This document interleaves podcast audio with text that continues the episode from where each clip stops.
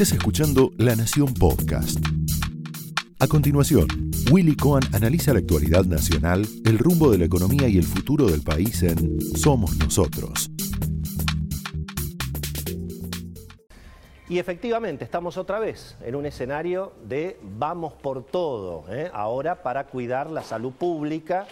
El gobierno nacional, el presidente de la nación, está intentando avasallar la autonomía de la ciudad de Buenos Aires. Por ahora lo está frenando la justicia local. Se ha abierto, bueno, obviamente un conflicto muy severo donde la Corte Suprema tendrá que definir si finalmente los porteños, bueno, tienen derecho en definitiva a tener su propia autonomía, como la tienen los cordobeses, los santacruceños, los santafesinos, naturalmente como rigen las autonomías provinciales eh, desde la desde la época de la organización nacional aquí en la, en la Argentina.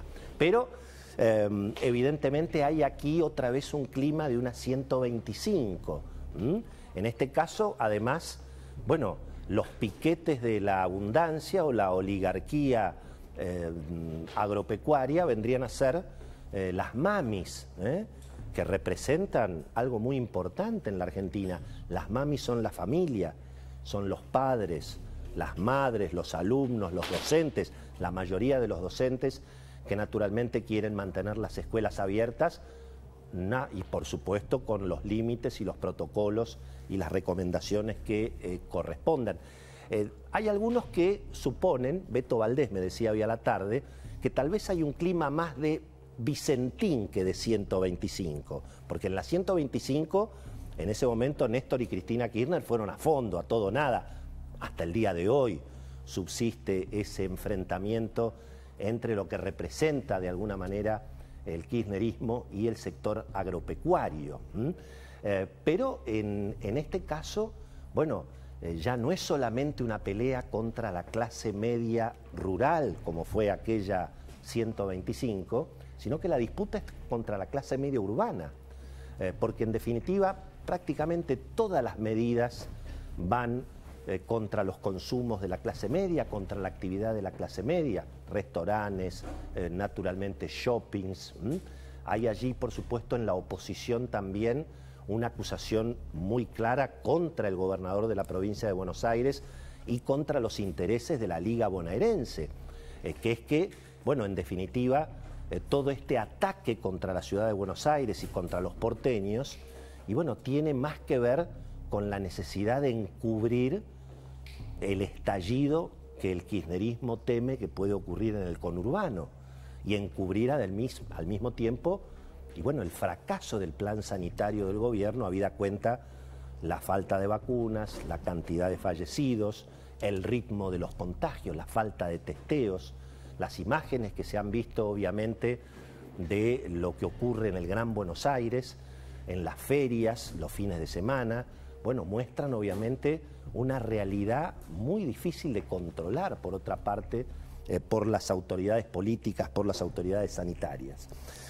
Mientras tanto, bueno, eh, cerrar todo para cubrir los problemas en el conurbano, una radicalización sanitaria que no solamente se extiende por ahora a si las escuelas tienen que estar abiertas o cerradas, tremendo tema. Hoy va a estar con nosotros también una de las mamis, ¿eh? una de las madres que han organizado justamente eh, esta resistencia para permitir que los colegios estén abiertos, eh, donde al mismo tiempo, bueno, aparecen funcionarios de la provincia de Buenos Aires, el propio gobernador amenazando a las escuelas que vayan a abrir la puerta, ¿no?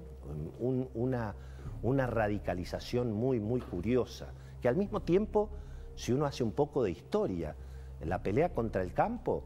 Y bueno, le costó a Néstor Kirchner la derrota electoral en 2009 y la radicalización de Cristina con Kisilov, el cepo cambiario, también el ataque a la clase media que viajaba, los runners, los turistas.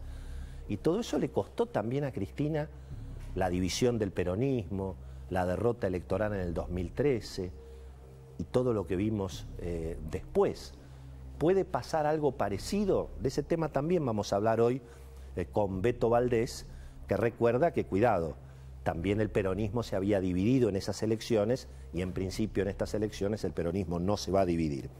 Así que hay un escenario realmente eh, complicado.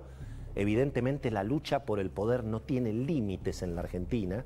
Este retorno del vamos por todo, del setentismo, de todo vale, el fin justifica los medios y ni siquiera la educación de nuestros hijos se ha puesto. ¿Se acuerdan en el verano?